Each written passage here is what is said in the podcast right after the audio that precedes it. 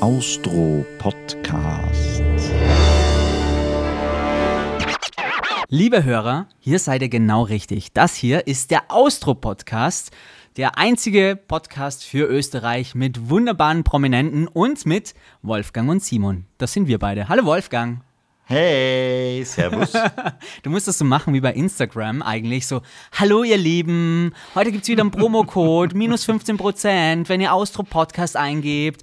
Nein, ganz so, ähm, ganz so oberflächlich sind wir natürlich nicht. Wobei, ein bisschen Oberflächlichkeit gehört bei uns dazu, zumindest am Anfang, weil diese Kennung, die ihr gehört habt, für die ist der Wolfgang zuständig. Lieber Wolfgang, das war deine allererste Kennung. Und wie stolz bist du? Naja, äh, äh, äh, auf einer Skala von 1 bis 10 wäre jetzt auf 11, glaube ich. Die auf ist 11? schon mega geworden. Ja, also bitte, Entschuldigung, äh, die, die, die erste offizielle Kennung, großartig. Liebe Hörer, der Wolfgang arbeitet seit fast 20 Jahren jetzt beim Radio. Das heißt, der Mann kennt sich mit Audio-Tools aus. Meine Erwartung war dementsprechend groß und sie wurde richtig enttäuscht.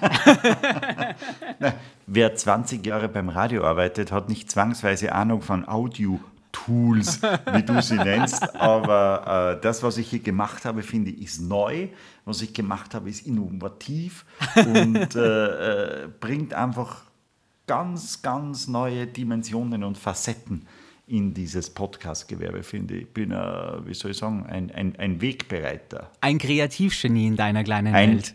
Ein Visionär würde ich mich nennen. Ein Visionär. Ja, ich merke schon, du schraubst so quasi den Standard ziemlich weit nach oben. Das bedeutet, in den nächsten Wochen wirst du für diese Kennung zuständig sein. Ganz schön viel Druck auf deinen Schultern. Und ich bin gespannt, was du nächste Woche für eine Kennung hier anlieferst, weil, wie gesagt, gerade der Anfang ist ja so, so wichtig im Podcast-Geschäft.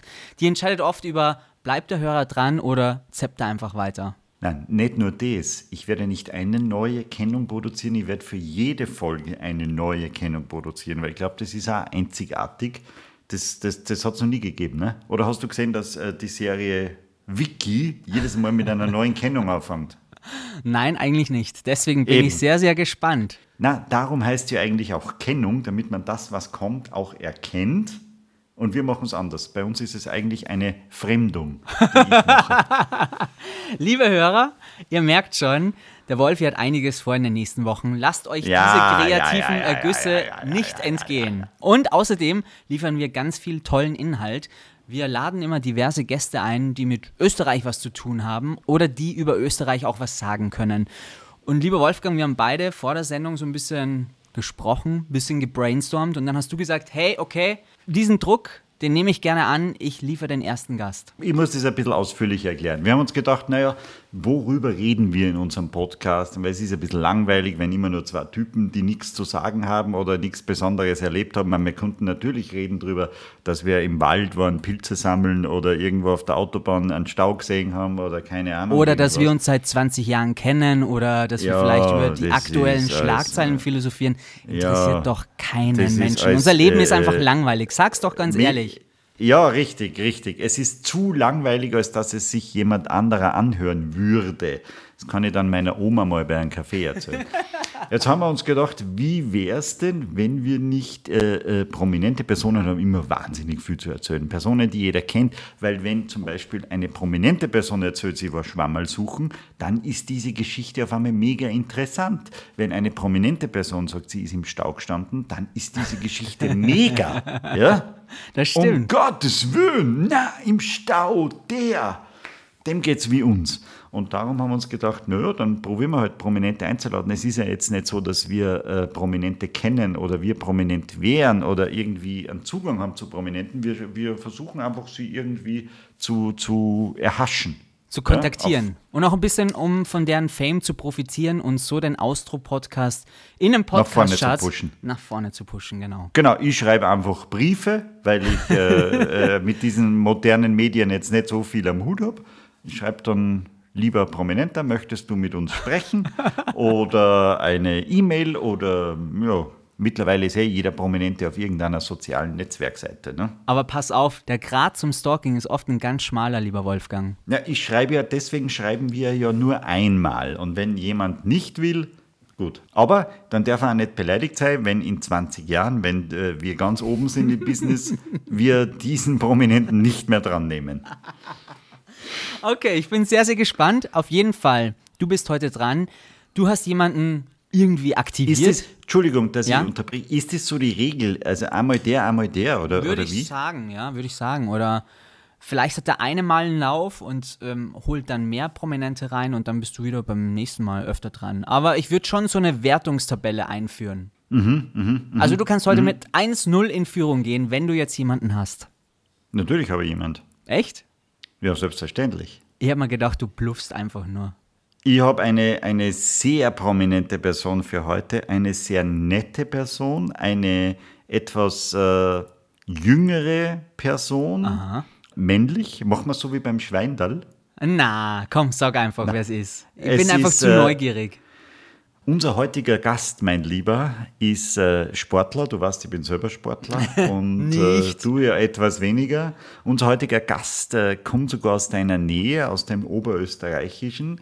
Er ist äh, Weltmeister im Skispringen. Er hat die Vier-Schanzentournee gewonnen und das nicht nur einmal.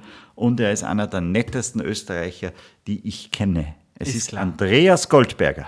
Hahaha, gut verarscht, Wolfgang, jetzt ehrlich. Das glaube ich niemals, dass du den Andreas Goldberger klar gemacht hast. Nämlich gleich zum ersten Mal, gell? Ja, ja, gleich erste Folge, das ist natürlich, äh, wäre schon ein ganz hoher Standard, aber ich glaube, du schaffst es nicht. Nein, was heißt, du schaffst es nicht? Ich hab mich ja da. Andi, sag was. Hallo Simon, Servus, das ist der Andi. Das ist nicht euer Ernst, oder? Das ist Doch, nicht das euer ist Ernst. Warte mal, Ich- ich kenne dich ja genau. Du glaubst mir nicht, dass das der Andreas Goldberger ist. Du, Andi, sag einmal irgendwas, dass man erkennt, dass du der Andi Goldberger bist. ah, warte, was soll ich denn da sagen? Servus, ich bin's, der Guldi. Hab die vier Gibt's Chancen noch nicht gewonnen. oder wie soll man sagen? Ein Innviertler Äh, Dialekt müsstest du wohl kennen, oder? Absolut. Es, es, Ich bin begeistert, irgendwas, hey. was nur, irgendwas, was nur der Was Andi nur- wissen kann. Wann hast du Geburtstag? Äh, ich am 29. November 1972. Gut, das hätte man jetzt aus Wikipedia ablesen Geboren können. in Ried im Innkreis, aufgewachsen in Waldzell im schönen Innviertel. Wahnsinn. Das kann nur der Andreas. Er ist es tatsächlich. Was ich sagst du bin- jetzt? Hä? Ey, ich bin Blattwolfe, wirklich. Das äh, ist jetzt wirklich eine tolle Leistung von dir. Und Andi, erstmal Riesenrespekt, dass du dir Zeit nimmst für uns zwei Trotteln, muss man wirklich sagen. Na, das freut mich, muss ich sagen. Ja, mit dem Wolfi verbindet mir doch auch schon ein bisschen eine Tennisfreundschaft, muss ich sagen. Normal waren wir ja eigentlich vor zwei Wochen gell, wieder auf unserem Tennistrainingscamp gehabt. Das ist leider flach gefallen und ja, da hätte er halt wieder nicht drüber gekriegt und als Spielerschuld habe ich gesagt, ja, bin ich nicht dabei. Ganz. Ja, das stimmt, das stimmt so sehr. Leider, leider hat dieses Camp nicht stattfinden können wegen, wegen Corona, aber das hat uns eh alle betroffen. Vielleicht nur ganz kurz äh, zur, zur Erklärung. Der Simon Eigner, der jetzt äh, von Oberösterreich weggezogen ist, Andi, der hat ja, ist ja, glaube ich, in deiner Gegend sogar groß geworden. Ihr müsstet, ihr könntet euch kennen. Da mal leider Das nicht. leider nicht, oder? Nein, nein, nein. Ich komme aus Aber da- Geinberg, gebürtig, und der Andi aus Waldzell. Ja. Ja, Geinberg, Waldzell, ja, Wie das weit ist, ist- was ist denn das entfernt? Ja, 25 Kilometer Ja. circa ist das entfernt. Ich weiß, da haben wir immer schon als Buben Schülerliga, die Hauptschule Waldzell gegen die Hauptschule Geinberg haben wir schon über Schülerliga gespielt, aber ich glaube, da warst du noch nicht dabei, da bist du ein Fußballtalent. Nein, nicht wirklich. Also ich habe bei Geinberg gespielt und unsere größte Niederlage war mal 42 0 Da habe ich noch mitgespielt und dann haben wir gedacht, okay, Fußball sollst du mal wir- wirklich sein lassen. Nein, aber nach wie vor Geinberg, ja, das kennen wir ja nach wie vor. Ich fahre öfter noch hin in die Therme, haben eine wunderschöne Therme auch dort in Geinberg. Also, das Innviertel zählt sich schon noch aus, aber, aber waren wir fast Nachbar, aber kennen uns nicht. Und irgendwann hat mir der Simon einmal erzählt, er ist ein riesen Andi Goldberger-Fan. Glaube ich, weiß ich nicht, irgendwann einmal, bei, wie man sie noch treffen hat dürfen vor Corona. Und da haben wir gedacht, das wird sich hervorragend treffen. Und ich merke, Simon, du bist ein bisschen nervös heute, gell? Ich bin wirklich ein bisschen nervös, ohne Scheiß. Andi, ich musste ehrlich sagen, ich war ein großer Fan von dir als Skispringer. Ähm, uns unterscheiden, glaube ich, so vom Alter her knapp 10 Jahre. Also ich bin jetzt 39 bald und du bist, glaube ich, so 47, oder? Ja, bald 48, ja, genau. Okay, gut. Ja, Das das, heißt, freut mich, was er Fan. Ja, das. Na wirklich, weil ähm, ich habe das Simon, immer ja. verfolgt mit der Vier-Schanzentournee und deine Auftritte als Skispringer. Das war für mich immer richtig krass zu sehen, was du da für Leistung abrufst. Und vor allem, meine Oma wohnt in Gmunden und wir sind immer von Geinberg nach Gmunden gefahren und da fährst immer durch Waldzell durch. Und ich habe immer Genau. Genau, ja. immer Ausblick gehalten, ob der Andi Goldberger irgendwo in Waldzell rumläuft. So ein bisschen Stalker-mäßig. Aber das, wir sind nicht stehen geblieben, wir sind nur durchgefahren. Nur so, äh, um das Ganze zu relativieren. Aber dennoch war Waldzell immer für mich mit Andi Goldberger total verbunden. Und Andi, du hast einmal einen Werbespot für Persil oder irgendeine Waschmittelfirma gemacht, kann es sein? Boah, ja, dass du das noch weißt. Ja. Ich weiß, ich kenne den Spot noch. sowas- Der Spot war Ja, nämlich sehr, sehr lustig. Du warst auf dem Hof und du hast vermeintliche Genau. Arbeiten gemacht und du hast dann deine Finger ganz schwarz voller Öl gehabt und hast komischerweise ein blütenweißes Hemd angehabt in dem Werbespot. und dann hast du mir, hast du dir mit dieser verschmierten Ölhand einmal quer übers Hemd gefahren.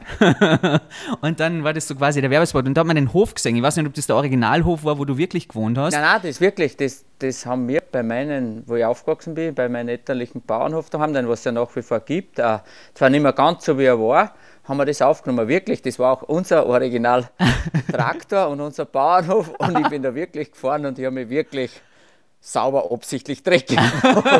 Ja, wer geht da mit, merkst Blüten, du, ja. wer geht mit einem blütenweißen Ja, Hemd auf dem Hof, oder? Aber ja, ja, Du. man muss halt schauen, was, wie lang- was, wie lang ist was das dreckig, her? dreckig machen ist. eh- Ja, das ist, ich kann dir das genau sagen, das war, weil mir an das noch so erinnert, das war 1995, ich glaube, Anfang April. Okay. irgend sowas im April 1995. Das war nur weiß, weil wir haben da so lange drehen müssen und es war echt kalt und dann heißt es einmal, mal wieder und nur einmal und nur einmal und eine zweite Aufnahme und das war echt auch schon zart. Da habe ich mir gedacht, okay, Schauspieler sein, wie cool sich das anhört oder, oder, oder ausschaut im Fernsehen, die Superstars, aber selber mal für ein paar Minuten, ein paar Sekunden Werbespot so lange hinstellen und so leiden. Da hab ich mir gedacht, Schauspieler wäre sicher nicht, ich bleibe beim Sport. Ja, auf Das jeden nein, da Fall. kann ich mich noch genau erinnern, aber dass ich, das habe ich schon irgendwie verdrängt, weil irgendwann nachher, wenn man das wieder mal sagt, ist da so ein Waschmittel-Werbespot irgendwie ein wenig peinlich. Vor allem, äh, man hat in dem Werbespot den Bauernhof dann gesehen und ich habe mir gedacht, das ist der echte Bauernhof und ich bin immer, wenn ich mit meinen Eltern durch Wörzeug gefahren bin, habe ich immer so Ausschau gehalten, wo könnte dieser Bauernhof sein. Also um es kurz zu fassen, ich bin ein Riesenfan, wirklich immer nur, ich finde es Das, großartig, das haben was, wir jetzt, glaube ich, gehört.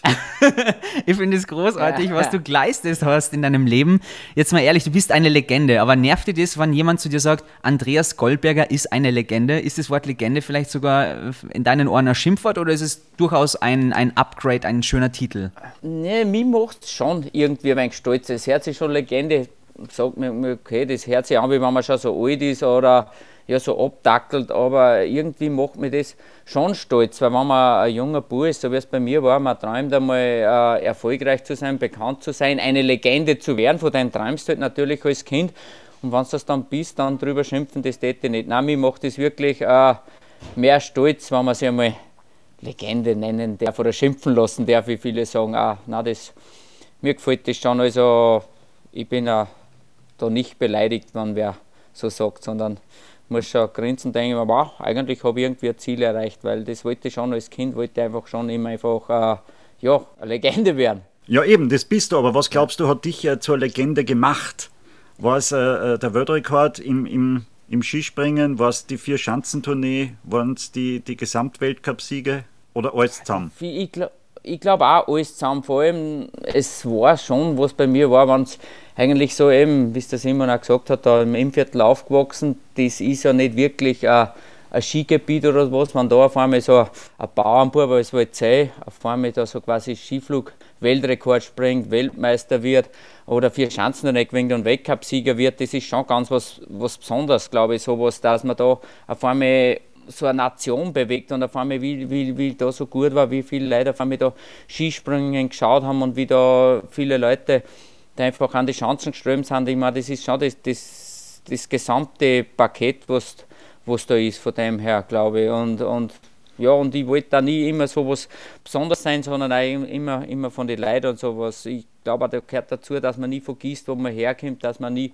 abhebt, dass man natürlich auch mal Fehler macht, auf die Nasen fällt, dann wieder aufsteht und, und auch zu seinen Fehlern steht. Ich glaube, das, das heißt also, menschliche Züge hat und zeigt, das ist, ist da, glaube ich, ganz wichtig. äh, Aber was da wirklich das Ausschlaggebende war, aber ich glaube, ganz was Wichtiges war, weil ich einfach die großen Erfolge immer wahrscheinlich auch in der Heimat gefeiert hat. So meinen ersten Weltcupsieg im Bergisel in Innsbruck oder die vier Schanzentournee gewonnen oder dann vor allem der Skiflug-Weltmeistertitel 1996 am Kulm, da vor zigtausend Leuten. Ich glaube, das ist schon was Besonderes. Wenn du das irgendwo wahrscheinlich in Japan machst, ist auch super, aber nicht so was, wie wenn du das im eigenen Land schaffst. Wie geht es dir eigentlich damit, dass ähm, die Menschen immer so sagen, unser Goldi? Also ich schätze mal, du bist ja so allgemein gut. Das heißt, wenn du rausgehst, dann ist ja wahrscheinlich äh, die Masse erstmal distanzlos. Ähm, ich habe dann mal mit Fabian Hambüchen auch drüber gesprochen, dem deutschen Turner.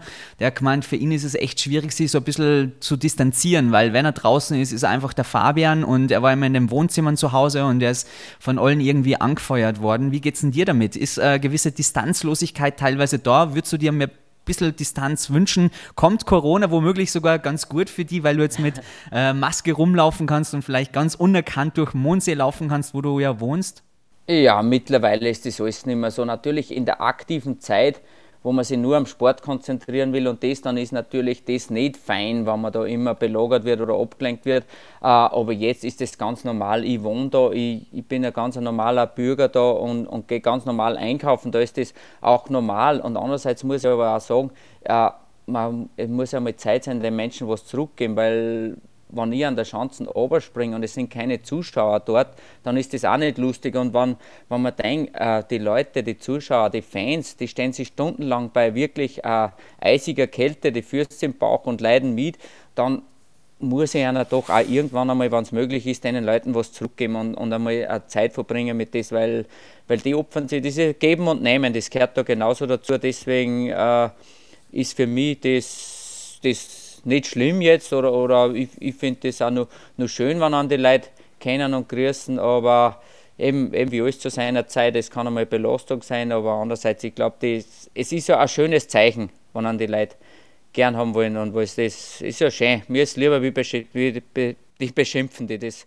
das könnte auch sein. Da ist mir lieber. So wie es mir immer geht, so. wenn ich auf die Straßen gehe. ich habe noch eine Frage an ja. den Simon. Wer, wer ist Fabian Hambüchen? Das ist nicht dein Ernst, oder?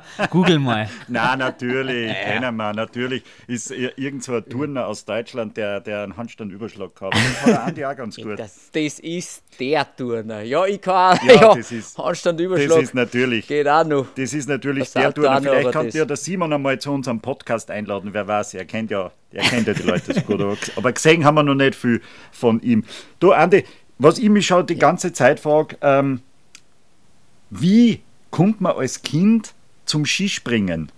Das ist ja jetzt nicht was, was, äh, was da die Eltern sagen, du äh, möchtest Sprungski, die gibt es ja nirgends zum Kaufen oder, oder das wird ja nicht gelehrt. Wie kommt man als Kind dass man, dazu, dass man Skispringer werden möchte? Ja, da muss man sagen, mittlerweile, Gott sei Dank, funktioniert das schon besser in Österreich mit den ganzen Systemen, Skiverband, Landesskiverband, Vereine. Aber damals fange ich an, wie ich zum Skispringen gekommen bin, ich muss sagen, ich habe das Glück gehabt, dass ich, wo ich aufgewachsen bin in Waldzell, zu dieser Zeit hat es dort einen Skiclub gegeben, der hat Skispringen betrieben und wir haben dort noch eine Skisprungschanze gehabt. Wirklich. Und mein Bruder, Wahnsinn. der ist vier Jahre älter wie ich, wie der in die Hauptschule gekommen ist, jetzt heißt es ja neue Mittelschule, Hauptschule gekommen ist, so quasi haben seine Freunde gesagt, also wer da nicht über die Chancen runtergesprungen ist, so quasi, das ist kein Bur, das ist ein Feigling. Jetzt ist der da runtergesprungen und hat so geschwärmt von dem und hat mich dann eigentlich das nächste Mal dann zum Skispringen mitgenommen. So bin ich das gekommen, wenn ich wahrscheinlich, wenn wir in Waldzell keine Skisprungchancen gehabt hätten, wäre ich wahrscheinlich nicht Skispringer geworden. Deswegen war das schon auch ein, ein gewisses Glück für mich, dass ich dort aufgewachsen bin. Ähm, und jetzt damit, aber sage ja, ich habe aus dem gelernt und, und jetzt versuche ich ja mit dem Goldi Talente Cup auch in Österreich um und um zu tun und auch Kindern die Chance zu geben, einmal Skispringen zu probieren, die was nicht gerade in der Nähe vom Verein oder Verschanzen wohnen, dass sie einfach auch viele Kinder die Chance kriegen, das probieren, weil ich glaube, es gibt sehr viele talentierte Kinder, die was das können, aber nie die Möglichkeit haben und die sollte man, glaube ich, trotzdem auch suchen und unterstützen und fordern oder mal die Chance zumindest geben. Sind aus dem Talente Cup schon tatsächlich Talente entsprungen? Ja, muss ich wirklich schon sagen, es haben sehr viele aus diesem Talente Cup zum Skispringen begonnen. Und es sind schon auch sehr viele international im Einsatz bei, bei Nachwuchswettkämpfen, sogar teilweise schon auch im, im Weltcup gestartet. Also es, man merkt schon was zu den zusätzlichen, die sowieso schon Skispringen da haben, sind durch den Talente Cup noch viele dazugekommen. Und eben man hat eine, eine breitere Basis. Und das freut mich natürlich schon extrem wenn man merkt, hoppala, da hat ein Bub oder ein Mädchen beim Goldi Talente Cup mit sieben Jahren das erst, ersten Sprungversuche gemacht und auf einmal sechs sie das erste Mal am Berg Islober springen beim, beim Weltcup. Also das freut dann ganz besonders, dass man die, die Kinder dann auch, auch zu was gebracht hat und länger begleiten kann und, und vor allem, wenn man sagt, mit welcher Freude das machen, das ist ja das Wichtigste, weil wenn du keine Gaudi hast bei, bei irgendwas, dann wirst du auch nirgends gut sein. Ich glaube, der Simon war beim Talente Cup, hat aber nicht entsprochen, er hat sich nicht traut. Tatsächlich, ich hätte so Schiss, von so einer Schanzen runterzuspringen.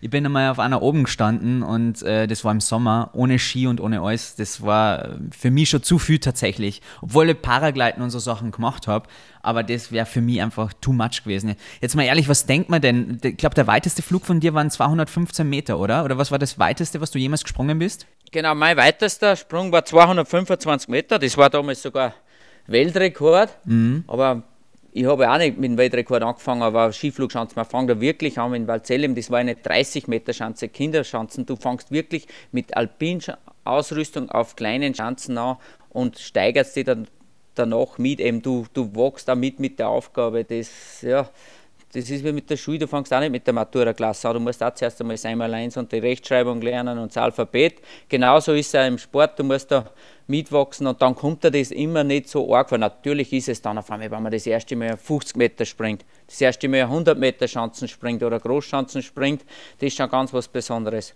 Und wenn man dann das erste Mal auf eine Skiflugschanze geht, dann, das ist so quasi der Ritterschlag. Und äh, hast du dich da schon mal so richtig angeschissen oder ist es so peu à peu, dass man sie eh das Ganze erarbeitet, wie du das gerade formuliert hast? Oder denkst du dir dann bei der Skiflugschanzen gerade, boah, ey, mir geht echt hier der Arsch auf Grundeis? Das stimmt eigentlich schon so. Äh, man gibt es ja zwar nicht zu, wir sagen aber, wir Skispringer haben wir nicht Angst, wir haben halt nur ab und zu ein bisschen mehr Respekt oder sind einmal extrem nervös. Aber ich muss ehrlich sagen, ab und zu, vor allem auch wenn das Wetter ein bisschen turbulent ist, der Wind, das ist oft das Unberechenbare oder man fühlt sich einfach ein bisschen unsicher, dann muss man echt sagen, da, ja, da ist man schon extrem nervös und vor allem auf Skiflugschanzen, da merkt man genau, dass jeder kleinere Fehler größere Auswirkungen hat, auch durch die Luftkräfte einfach, dann, dann merkt man schon da, ja, also ich habe auch schon wirklich einmal umgedreht. Ich bin auch schon wieder mal vom Anlaufturm runtergegangen, das tut man normal nicht so, aber, aber da habe ich mir einfach wirklich Angst gehabt und Angst hemmt und hindert und habe mich einfach unsicher gefühlt und habe dann wirklich einen, so quasi den berühmten Schwarf eingezogen und bin gegangen.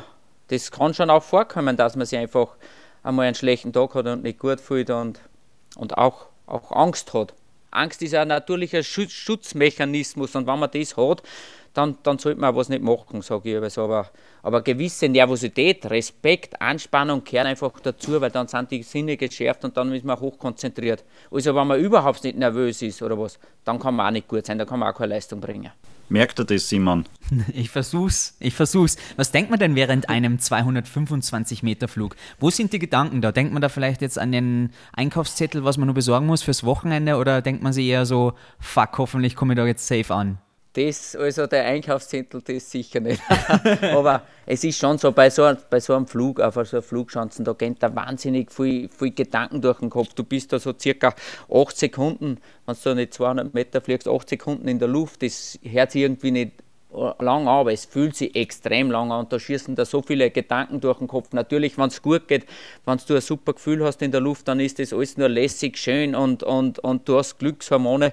Genauso kann es aber umgekehrt sein, wenn du zum Beispiel eine Böe hast oder, oder Turbulenzen hast und merkst, bald ziehst du einen Ski ab oder du, du, du kommst aus der Balance, da kann es auch, auch schrecklich sein. Also es schießen da extrem viele Gedanken durch den Kopf. Von außen hin schaut eigentlich das Skispringen immer gleich aus, aber für mich hat sich selten ein Sprung gleich wie der andere angefühlt ich denke jetzt an einen, einen, einen Absturz 1997 in Lahti. Da bist du ja richtig aus der Luft runtergeflogen. Ähm, wie, was geht einem da in dem Moment durch den Kopf? Die ganze Welt schaut zu, gefühlt. Äh, tausende Zuschauer, zehntausende Zuschauer im Zuschauerraum und dann äh, kracht man da richtig im Schnee äh, plötzlich so runter. Wie, wie, wie war das für die? Ja, ich habe sicher eine Situation leider öfters gehabt, aber eben auch dann ab und zu auch bei Wettkämpfen obwohl ich mir ehrlich immer nur sagen, besser ist, wenn es dir mal so auf die Nuss haut, besser bei Wettkämpfen, weil du weißt, da ist super ärztliche Versorgung dort.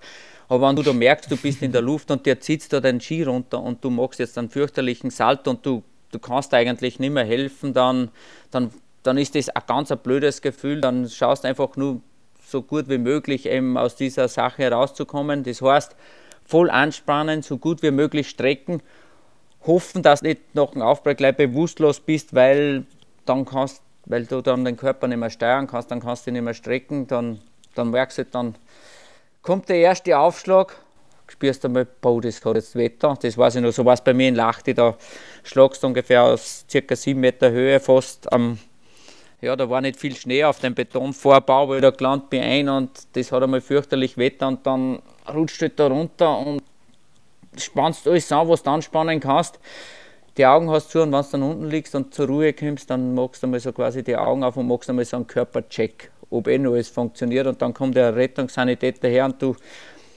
du weißt, du kennst ihn oder kennst ihn ein bisschen aus, dann bist du schon mal beruhigt irgendwie, aber es ist, äh, du bist einfach hilflos, wenn du weißt, jetzt kannst du nicht mehr aus, jetzt überschlagst du und du kannst nur mehr hoffen, bitte, wenn ich unten liege, dass nicht viel, dass nicht schlimm passiert oder dass nicht viel passiert da hoffst du schon immer wenig auf Glück. Aber du hast nicht den Gedanken in dem Moment gehabt, als du da gelegen bist, so, jetzt muss ich besonders cool da, jetzt muss ich versuchen, schnell aufzustehen, damit die Zuschauer glauben, ach, mir ist eh nichts passiert, alles in Ordnung. So geht es mir, wenn ich mir weh tue, irgendwie Nein. in der Öffentlichkeit oder ja. gegen eine Fensterscheibe lauft und du ja. immer so, als wäre nichts passiert, geh um die Ecken und fang zum Rehren an. War das da so ähnlich?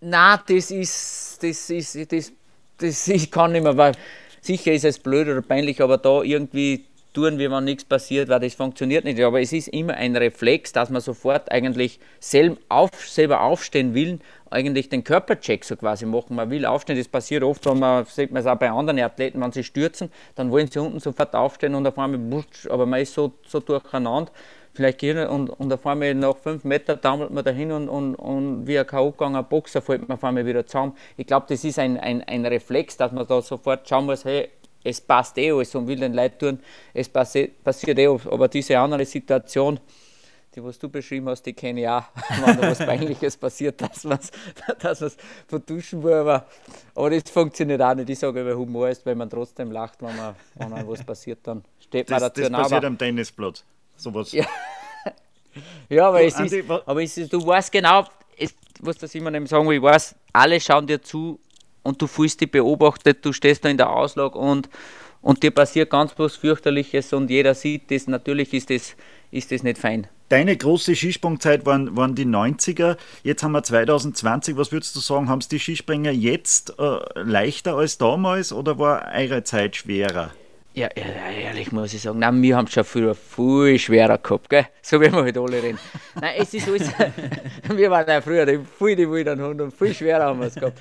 Nein, ich glaube, das hat sich alles einfach so, so geändert. Es ist jetzt, muss man sagen, schau dir jetzt die Athleten mit den ganzen Medien, nur mehr sozialen Medien und alles, die stehen nur mehr in der Öffentlichkeit, nur mehr im Fokus, nur mehr unter, unter Druck. Da geht es schon jetzt um viel mehr Geld, da geht es um was, da hängt viel mehr davon ab. Wir haben das früher nur viel mehr eben als, als Spaß und so gemacht. Da war vielleicht nur viel mehr Kollegialität, Freundschaft dabei.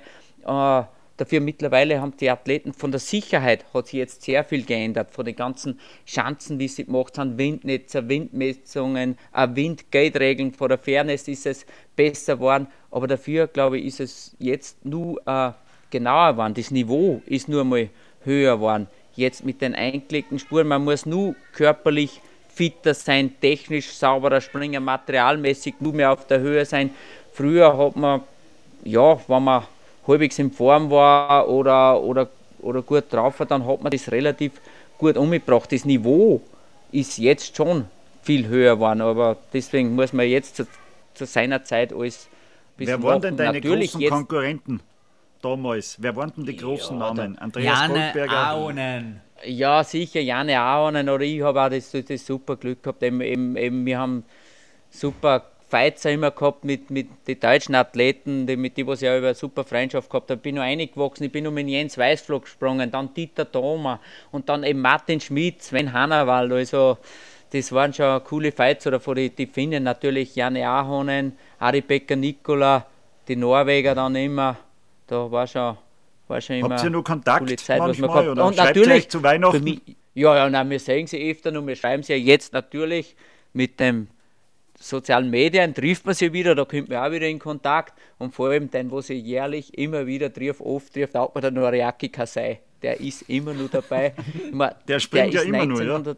Ja, eben, der ist 1992 Skiflug-Weltmeister geworden, wo ich Zweiter geworden bin, auch mit einem Sturz und der springt jetzt nur immer. Also, so, das ist schon cool. Na, da muss ich auch sagen, da ist der Sport schon super, weil sie einfach vom Sport, man ist zwar Konkurrent, aber es bilden sich wahnsinnig gute Freundschaften draus und die, was wirklich äh, sehr lang, sehr gut und intensiv halten. Also man sieht sie nicht oft, aber wenn man sie sieht, dann ist es sehr herzlich, freundlich und über eine Riesengaude. Ja, als, als Skispringer wollte ich noch fragen, kommt man ja auch sehr viel herum. Ja? Ihr, ihr besucht ja ganz, ganz viele Länder.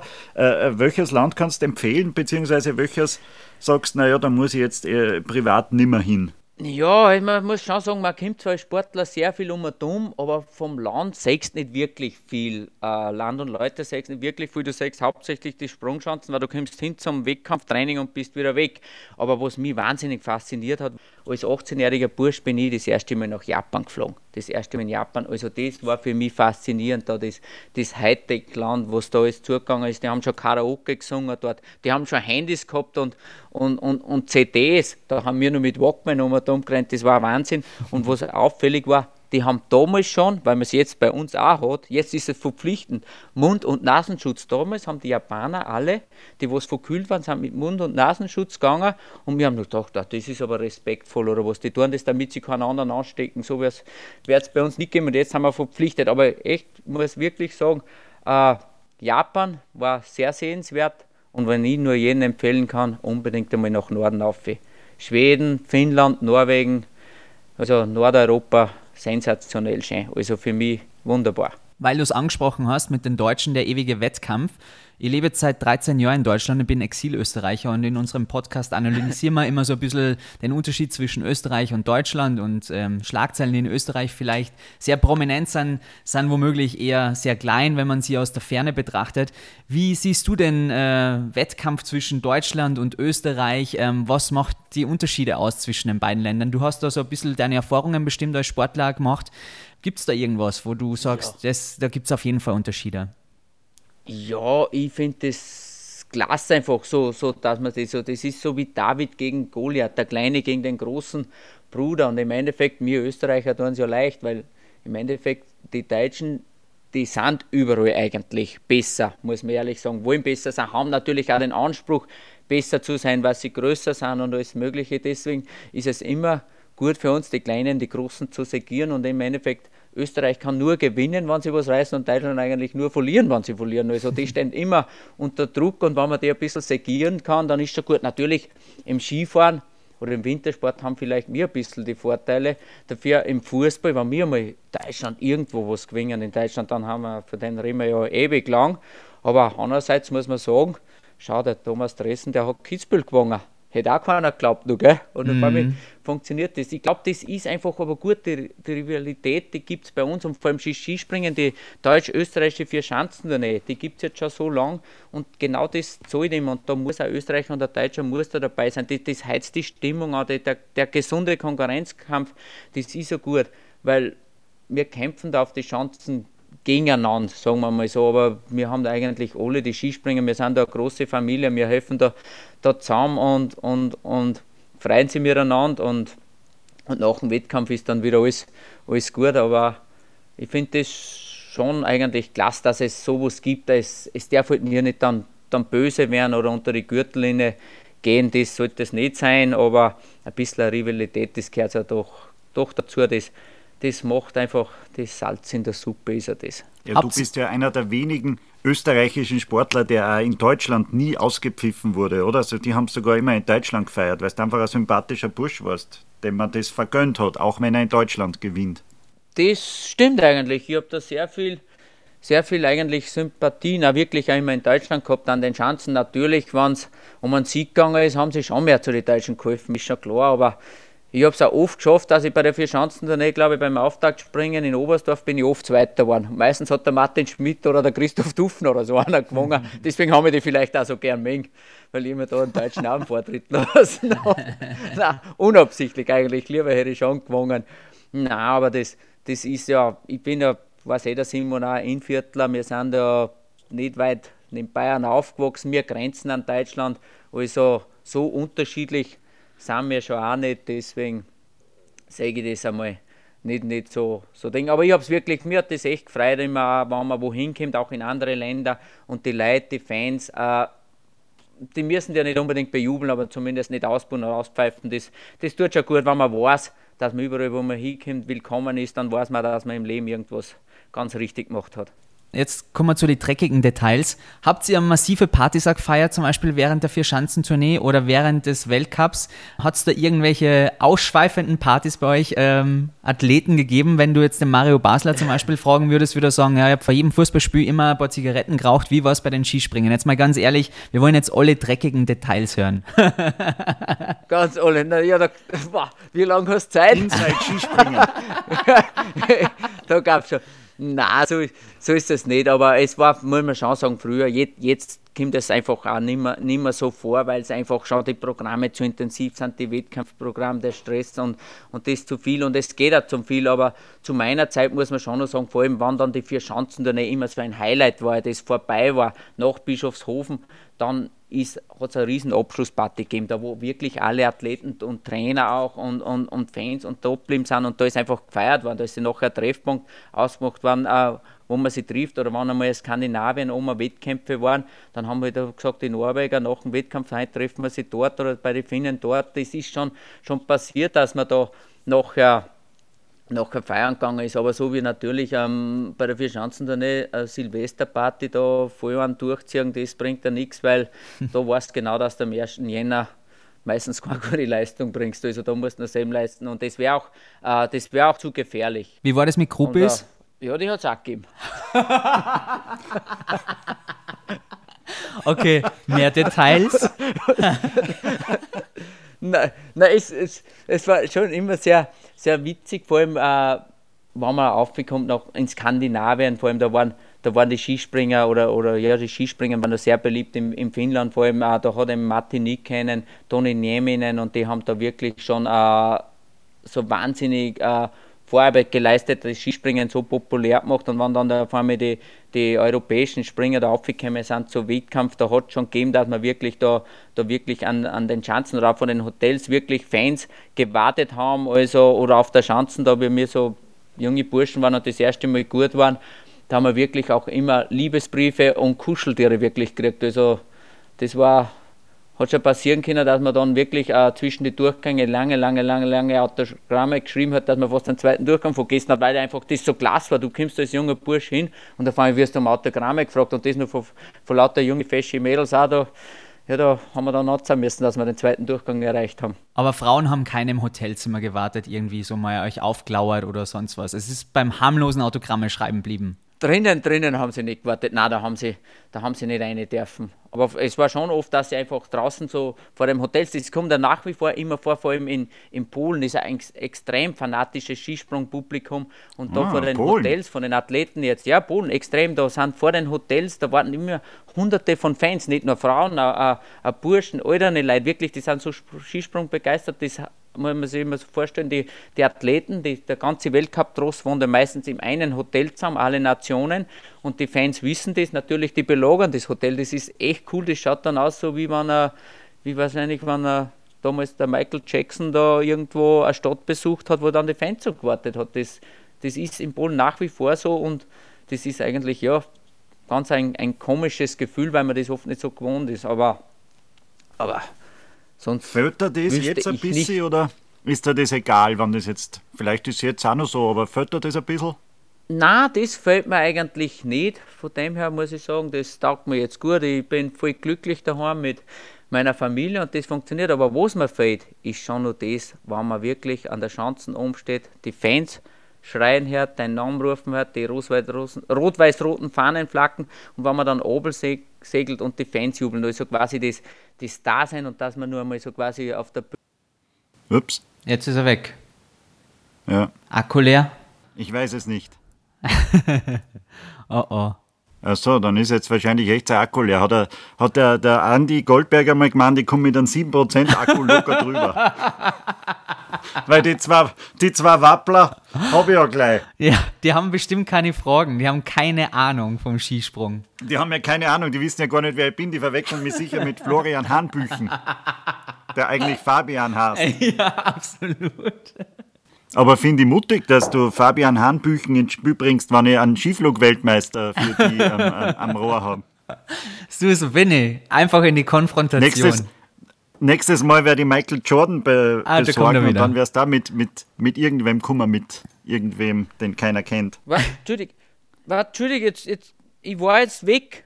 Ja, jetzt bist Ja, du aber Andi, wieder da. zweiter, zweiter Durchgang. Du warst nicht da. Ja, ja eben, nein, mich hat jetzt voll, irgendwann war ich einmal weg jetzt. Gell, weil ich hab gesagt, ich hab neu laden müssen. Wir haben uns schon gedacht, Hast du hast, weitergeredet einfach. Ja, ich hab voll geredet, ich war nicht, wo ich war. Wo, wo, wo haben wir stehen geblieben?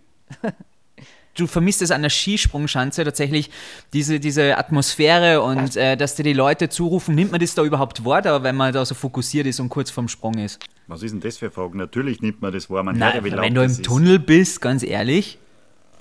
Ah, nie ich so sag als eins, Simon, wenn du, wenn du am Berg Isel umstehst, unten sind 30.000 Leute, oder jetzt mittlerweile leider nur mehr 20.000, nächsten Winter vielleicht gar keiner, hoffen wir es nicht, aber 20.000 Leute unten und, und die jubeln da auf wie also das kriegst du schon mit. Du musst natürlich äh, das so handeln können, dass du so wenig wie möglich draus bringen lässt. Ich habe das immer wahnsinnig können, dass ich das äh, positiv, als positive Energie aufgefasst habe. Ich habe gesagt, jawohl, die feiern mich an, die unterstützen mich, die tragen mich aber Es gibt Athleten, die sagen, "Wow, so viele Leute, wow, da bin ich nervös, da habe ich Angst, was ist, wenn ich versage. Nein, ich habe das immer für mich positiv äh, geschätzt und das hat mich einfach wahnsinnig unterstützt. Und eben habe ich gesagt, sowas vermisse ich dann schon. Und wenn du dann oben jetzt gut bist und alle jubeln dazu, so eben wie 1996, wie Weltmeister geworden bin, wenn du dort die Goldmedaille überreicht kriegst, die österreichische Bundes Bundeshymne wird gespielt und 60.000 Leute jubeln dazu.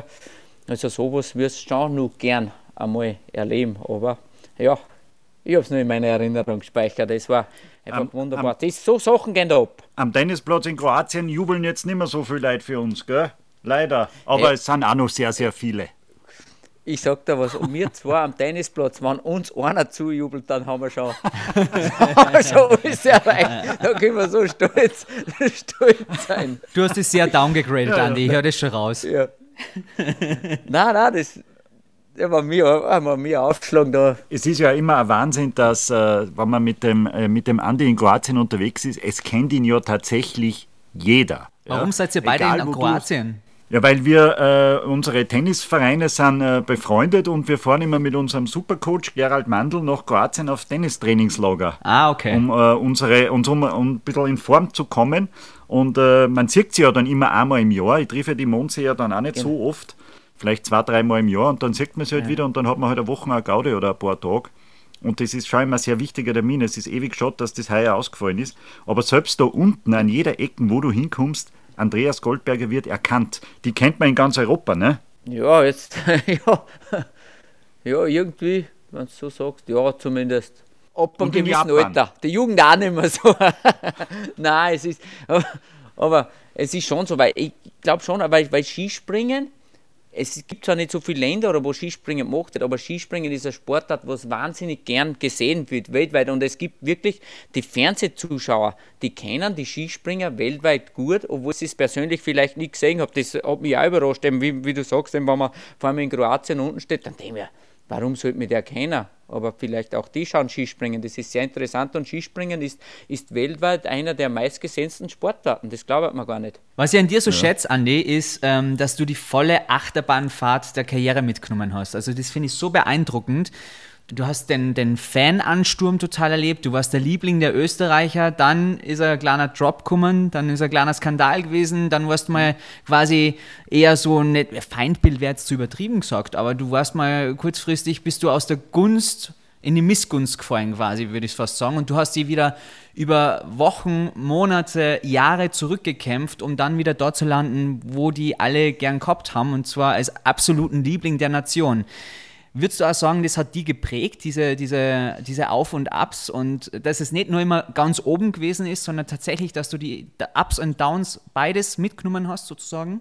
Ja, das ist ganz wichtig, mal vor allem fürs Leben. Ich sage ja sowieso, der Spitzensport ist eigentlich eine Lebensschule. Man lernt ja fürs Leben, weil der Sport ist eine kurze Zeit und, und eigentlich lernt man ja durch äh, Niederlagen habe ich am meisten gelernt, weil sicher in dem Moment, wo man die Niederlage hat, denkt man, das könnte man sich sparen, auf das kann ich verzichten. Aber wie es mir eben so schlecht gegangen ist, wie ich da den, äh, denselben persönlichen Fehltritt gehabt habe oder Verletzungen gehabt habe oder Misserfolg gehabt habe, da kannst du auf das verzichten. Aber im Nachhinein muss ich sagen, äh, ich hätte nur 30 Siege mehr haben können, hätte man das wahrscheinlich fürs Leben nicht so viel gebracht wie die Niederlagen. Weil da habe ich wirklich äh, gelernt, wie man sich aus Niederlagen wieder, wieder außerkämpft, äh, was wichtig ist im Leben, was die Erfolgsprinzipien sind, dass man erfolgreich wird, was man da tun kann. Und vor allem auch, du lernst ein bisschen eine Menschenkenntnis, äh, was spielt sich wirklich ab im Leben, wer hilft zu dir, wer sind deine Freunde. Das habe ich da schon wahnsinnig gelernt. Also von dem habe ich für das, das extrem viel profitiert, muss ich sagen. Das, für die sportlichen erst nachher, ja. Für die sportlichen Niederlagen hat man ja irgendwie Trainer und Betreuerstab, die einen da wieder pushen.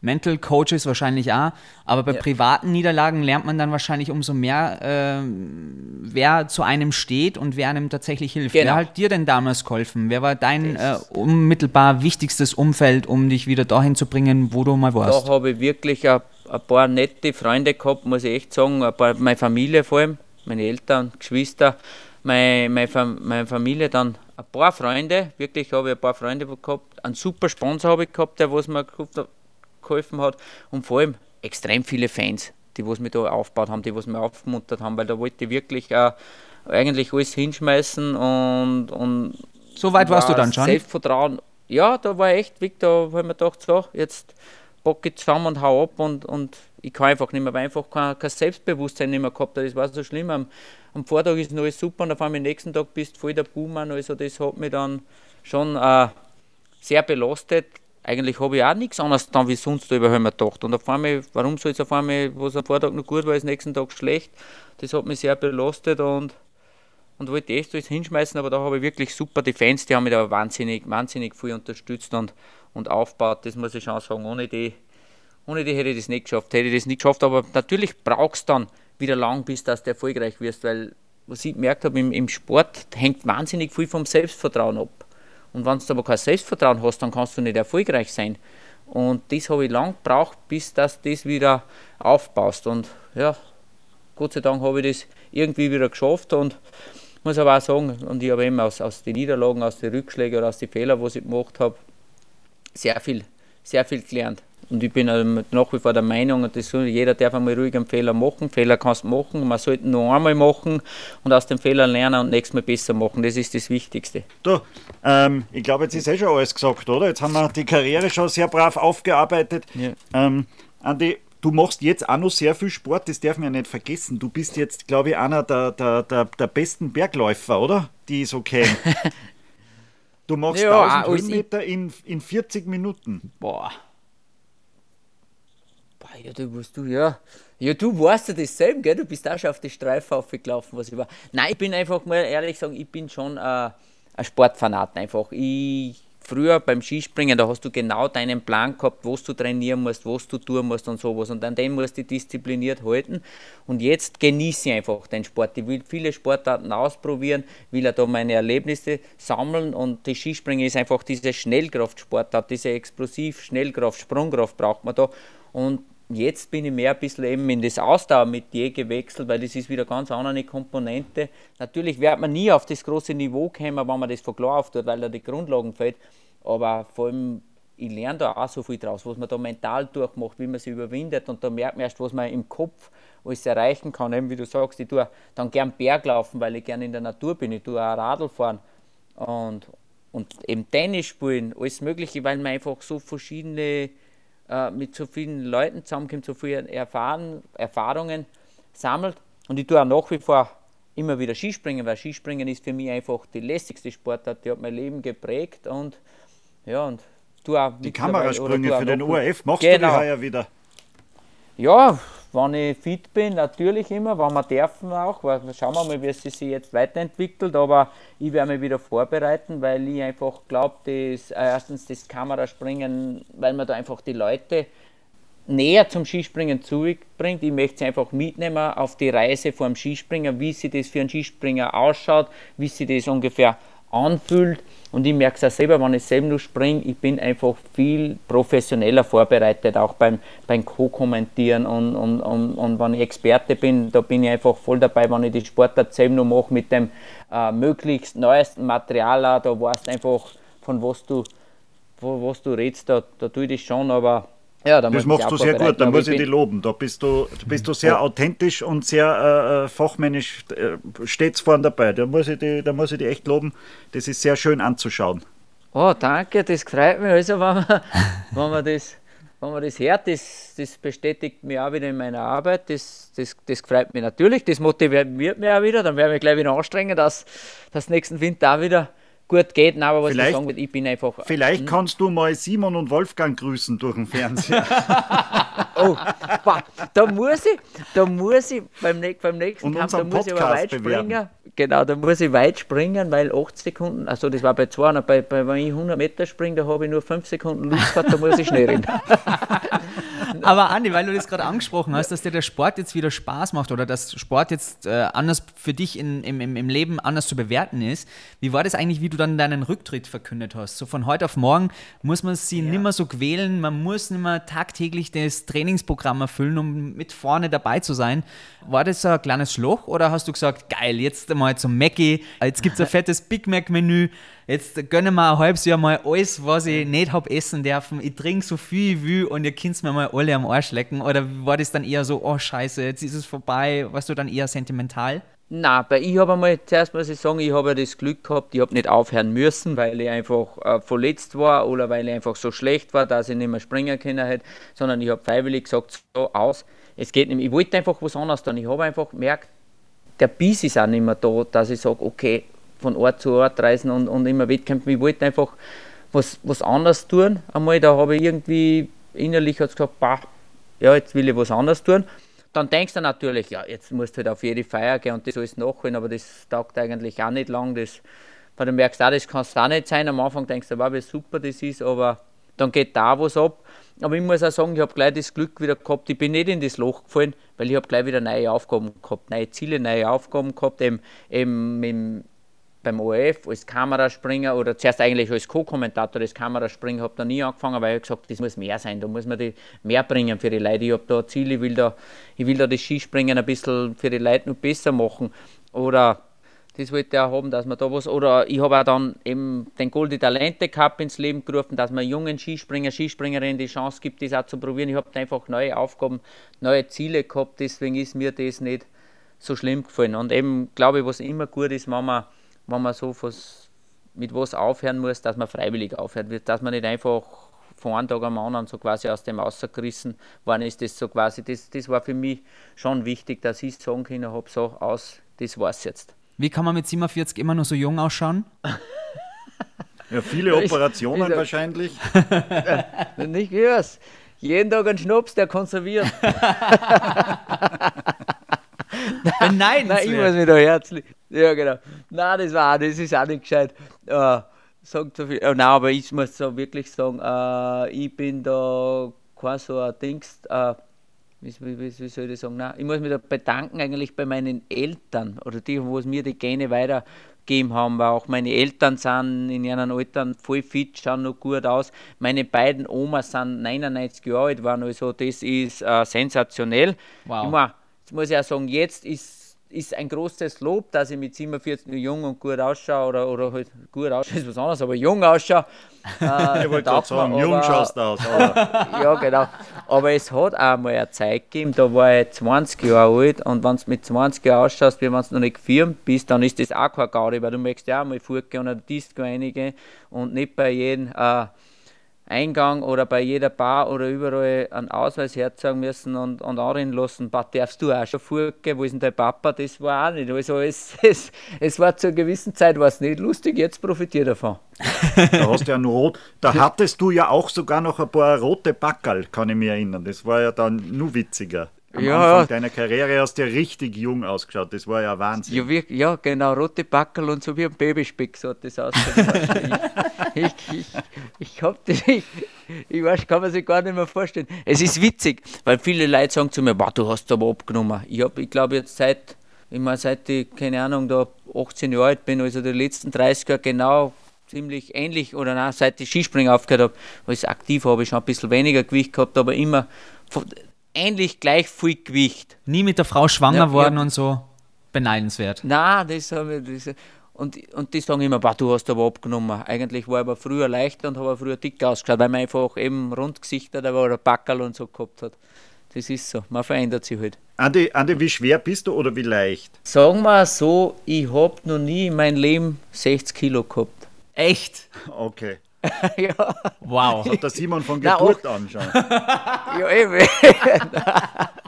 Nein, ich habe immer, ich bin da, ich denke mal, 58 Kilo so circa habe ich. Meistens so, ja, 7, 58 Kilo ist mein, mein momentan mein, mein Gewicht, weil ich mich gut wohlfühle. Das hat aber auch schon einen Grund auch, weil wir als Aktive haben schon aufs Gewicht schauen müssen, das ist dann immer extremer geworden, aber wir haben auch sehr viel äh, Training gemacht mit Zusatzgewichten.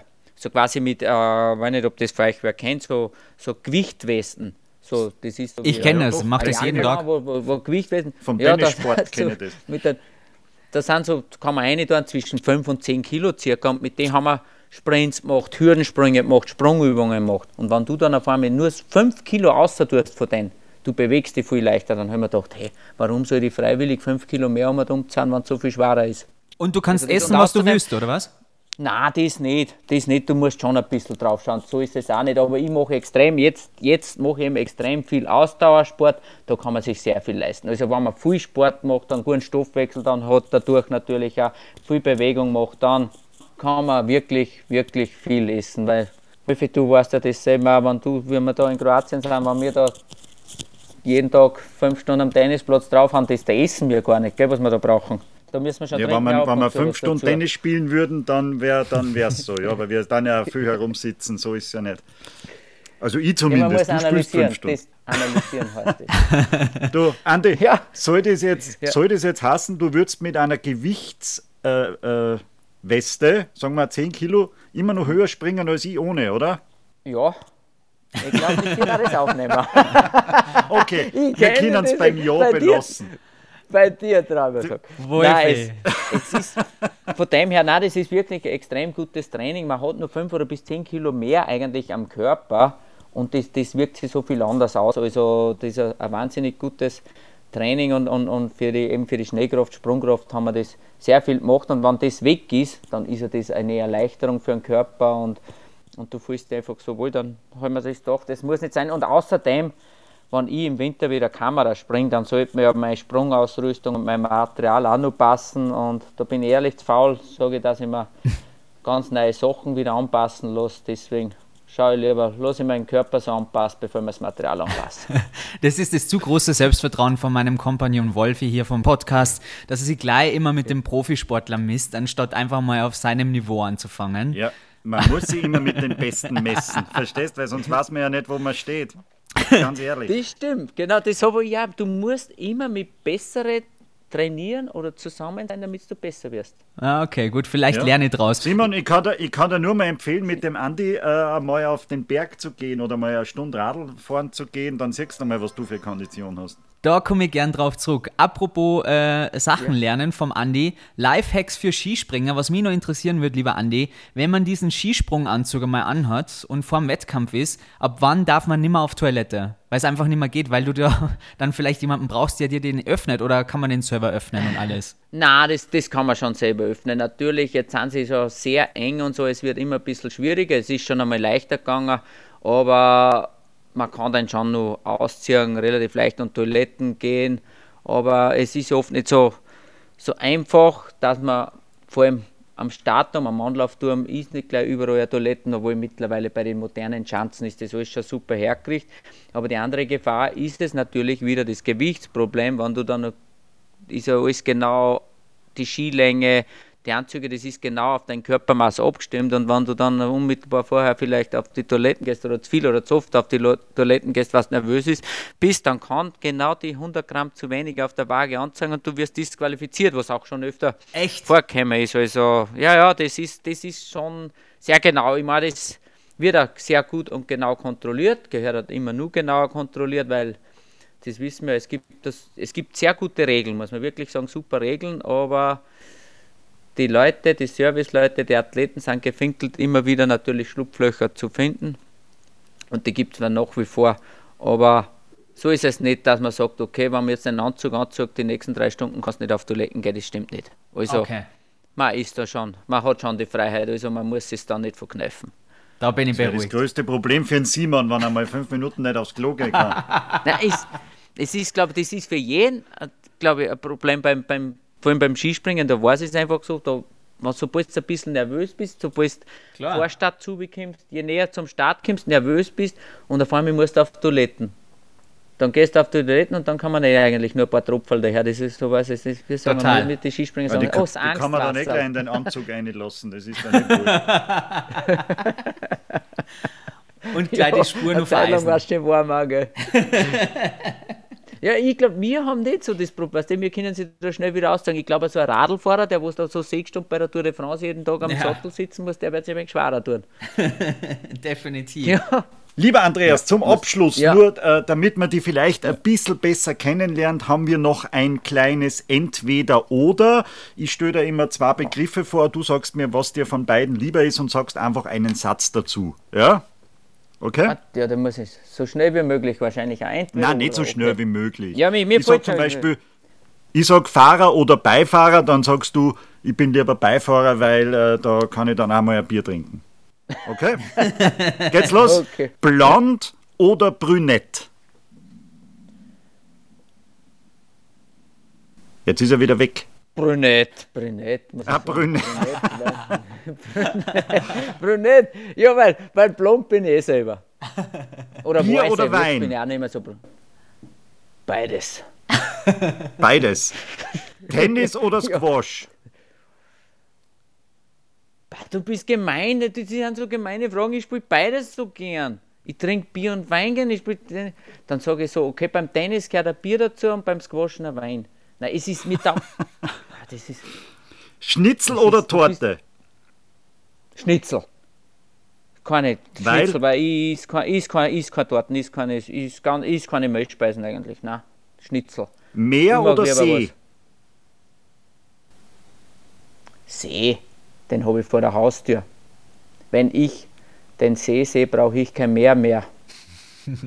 Telefonieren oder SMSen? Telefonieren. Ich mag das persönliche Gespräch. Das, und umschreiben, da, da weiß ich nicht. Wenn man mit wem redet, dann weiß ich, wie an bin. Da hört man es an Ton sehr viel aus. Netflix oder Amazon Prime? Weder noch. Ich habe beides noch nicht gehabt. OF 1. Sehr gute. Antwort. Helene Fischer oder Lady Gaga? Was ist denn das? Hey, kennst mich du nicht? Na, wann? Na, Wann dann aber schon unsere vielen Hörer nicht. Ja, Ich weiß, du stehst ja. auf Helene Fischer. Na, die toten Hosen. Echt? Na, wann dann nur Lady Gaga? Ja, hey. Ich Du bist so Heavy Metaler, oder was?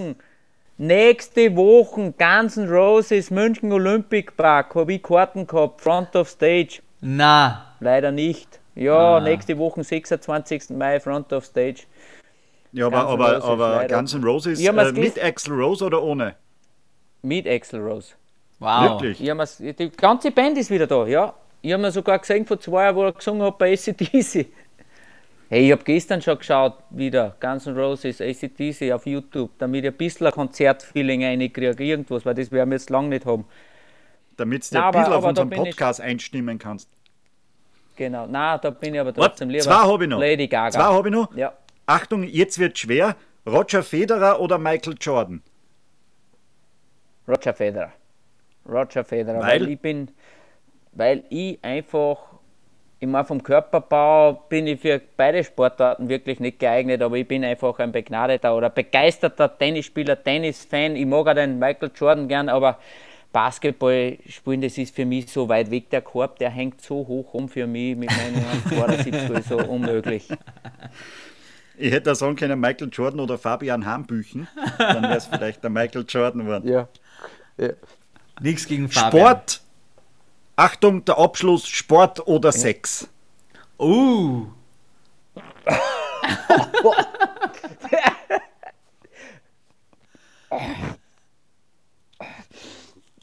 Boah, du bist schon arg. Er quält sich. Er quält sich, man hört's. Nein, ich.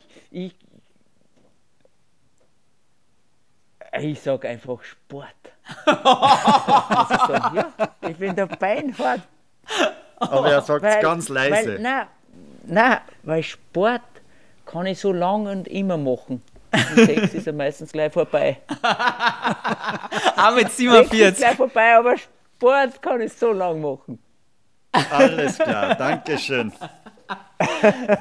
Lieber Andi, sehr, sehr ehrlich. Äh, du hast Ja, unglaublich viel Licht in unsere bescheidene Hütte gebracht. Äh, wirklich, es hat so viel Spaß gemacht, In mit dir zu quatschen. bescheidene Hütte. Nein, unsere, muss man sagen. Ganz ehrlich, unser Podcast unsere, ja. war bis dahin echt äh, ganz schön low unterwegs, aber du hast äh, unseren Podcast wirklich massiv abgegradet und äh, Respekt, dass du die Zeit genommen hast und an dem Wolfi, riesengroßes Dankeschön, dass du den Andi jetzt klar gemacht hast. Das ist ja mega! Nein, ich, muss, ich, muss, ich muss sagen, der, der, der Andi hat sofort gesagt, ja passt, bin ich dabei. Normalerweise freut mich das nicht so, aber, aber mache ich. Kein Problem. Dann hat er gesagt, Ja. wie lange wird es dauern? Habe ich gesagt, 20 Minuten, jetzt reden wir schon über eine Stunde. Echt, hey, danke, danke, danke. Gell? Ja, Hast was- was gut bei uns? War ja super. Nein, das muss ich ehrlich sagen, weil Wolfi, wie- wenn du fragst, da weiß ich genau mehr. Wir kennen sie, da weiß ich, das kann nur ein Blödsinn sein. Das ist gut. Und weißt du, was, haben wir jetzt echt so lang, das haben wir jetzt echt so lang geredet. Das, und weißt du, was das auch wieder ist? Wenn man was gern tut, dann schaut man nicht auf die Tour, da vergisst man die Zeit. Also das ist echt, also das heißt eigentlich, es muss Spaß gemacht haben. Für mich auch. Also war cool mit euch zu reden. Gibt es noch Ich habe irgendwas, was du wissen mich wieder viel, viel gelernt, weil wenn man so Fragen kriegt, dann denkt man selber wieder mal nach, über noch, was ich selber wissen will, oder was? Ja, oder, oder haben wir die was gefragt, äh, nicht gefragt, was gern noch loswerden wolltest? Oder von den Groupies vielleicht? Oder irgendwas? Nein, hör auf mit vergessen? dem, das, haben wir irgendwas vergessen ich zu noch- fragen? Wisst ihr darf ich nur mal grüßen? ich, möchte, ich, ich möchte alle Groupies grüßen. Ja, da, Es war eine schöne, es war eine schöne Zeit. wir werden das ins Polnische übersetzen dann. ja, genau. Andi, mega, Na, mega, mega. Wunderbar. Wir werden weiterhin deinen Weg Okay. verfolgen und äh, als Innviertler unter sich sage ich Danke. Es war mega mit dir und Ja, äh, bitte hab ein gern. wunderschönes Ja, hey. schönes Wochenende. Danke, macht's auch weiter so. Ich wünsche euch viel Erfolg mit euch am Podcast für die Zukunft und ja, dass noch viele tolle Gäste kommt und dass viele Leute zuhören. Vielleicht kriegen wir mal einen wirklich berühmten. Eben, ja. Wenn du jemanden kennst. Nee, voll. Ja. Ich, ja. Schick uns einmal die Nummer von den ganzen berühmten Skispringer aus Deutschland. Jens Weißflog, Dieter Thomas. Ja, die, einen Dieter Thomas schicke ich euch. Okay, super. Aber da, da, da darf ich euch die Geschichten über ihn erzählen. Der ist Du, wir viel haben eh noch, netter, wir haben wie eh noch Zeit. glauben. Erzähl mal eine Geschichte. Nein, Was? nein, nein, der ist, der ist viel netter, wie manche glauben. Na, der Dieter, der war nämlich, damals mit dem habe ich ja sehr viele super, super Skisprung-Wettkämpfe gehabt und als, als Skispringer war er immer sehr, sehr bizerlig und so. Oder wie immer, was ich Ja, deutsch immer halt, ne? Ja, sehr, Typisch ehr- deutsch. sehr ehrgeizig. Aber mittlerweile, jetzt kenne ich ihn schon lange, habe schon ein paar Mal Golf gespielt mit ihm, drüben oft und haben sehr viel Spaß. Also ist Ja, er ist ja, er ist ja auch äh, äh, Experte im deutschen Fernsehen und macht das auch sehr Genau. gut. Das haben Eben, die, die, die, die Deutschen machen das alle sehr gut.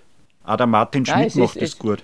Es muss man ehrlich sagen, ich glaube auch wirklich, die- das Skispringen wird auch, muss ich glaube ich sagen, im, im, im Fernsehen ganz gut präsentiert, so gut man es halt kann. Glaube ich halt schon, eben, eben mit, mit Experten und mit dem. Aber der Beste ist, äh, die Besten sind, glaube ich, trotzdem beim OF.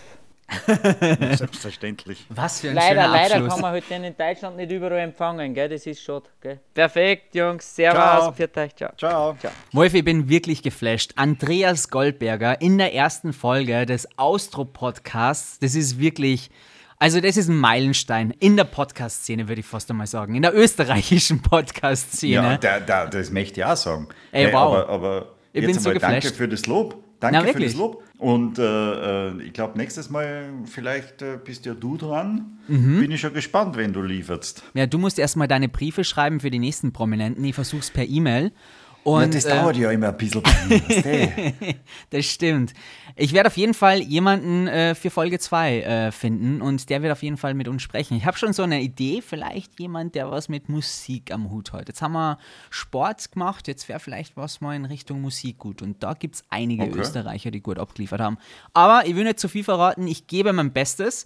Das war ein außergewöhnlich geiles Gespräch. Du hast mir damit einen wirklichen Kindheitstraum erfüllt und du bist auch in meiner Gunst ganz weit nach oben gestiegen, lieber Wolfgang. Oh, Mann, das ist so lieb, weil da, ich habe gewusst, ihr seid aus derselben Gegend. Ja. Ich, ich habe sogar vermutet, äh, aber er hat eh gesagt, ihr kennt euch nicht, aber vielleicht äh, äh, habe ich mir gedacht, habt ihr euch einmal gesehen? Vielleicht wärst du auch einmal ein guter Skispringer geworden. Ach, Entschuldigung, schneid das bitte raus. Natürlich wärst du nie im Leben ein guter Skispringer geworden. Aber schon ein sehr, sehr, sehr netter Österreicher. Unglaublich sympathisch, wirklich. Großartiger Kerl und so viel geleistet für Österreich. Lieber Wolfgang, das war außergewöhnlich schön mit dir heute. Ich freue mich schon auf die nächste Folge. Bereite dich vor, ich werde was Gutes an den Start bringen und wünsche bis dahin eine wunderbare Zeit. Mach's gut, mein Lieber. Ja, Schanze frei.